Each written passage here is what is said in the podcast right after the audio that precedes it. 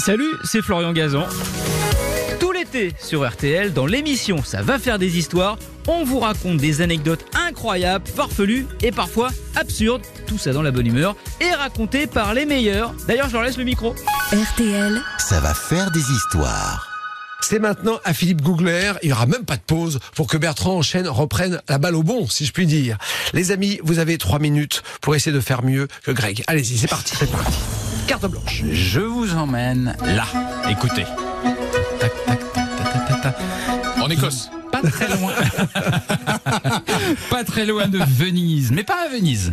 Je vous emmène juste à côté, euh, auprès de sa voisine assez discrète, Vérone Ah, hey. qui est une belle ville avec un par- patrimoine architectural splendide, mais un peu dans l'ombre de Venise. Euh, Il y a moins de monde, sauf à un endroit.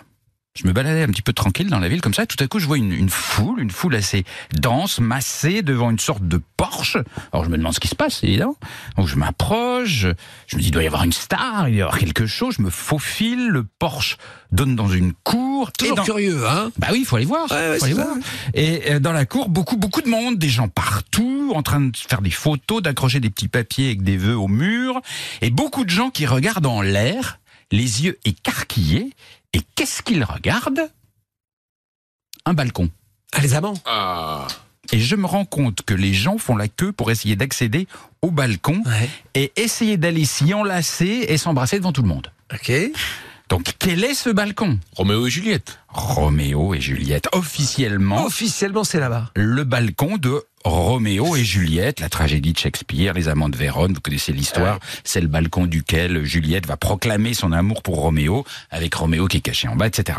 Bref, à Vérone, tout le monde vient voir le balcon de Juliette, il a un succès fou. Sauf que, je vous rappelle que toute cette histoire, C'est une fantaisie. c'est une fantaisie, c'est une fiction. Et les Juliette et Roméo de Shakespeare n'ont jamais existé. Alors, en creusant un peu, on découvre que le balcon a été construit dans les années 30 Ok. Un petit Dans- malin déjà. dans un style 14e siècle, Euh, Ok. en même temps qu'une statue en bronze de Juliette qui est dans la cour. Alors, si on se résume, vous avez des milliers de touristes qui font le voyage, qui viennent se faire photographier sur un faux balcon d'une Juliette qui n'a jamais existé. Ce qui est quand même pas mal. Et mieux encore, tout le monde vient toucher le sein droit de Juliette. Parce qu'il y a dans la statue, la statue qui est dans la cour, il faut toucher son sein droit parce que ça porte chance.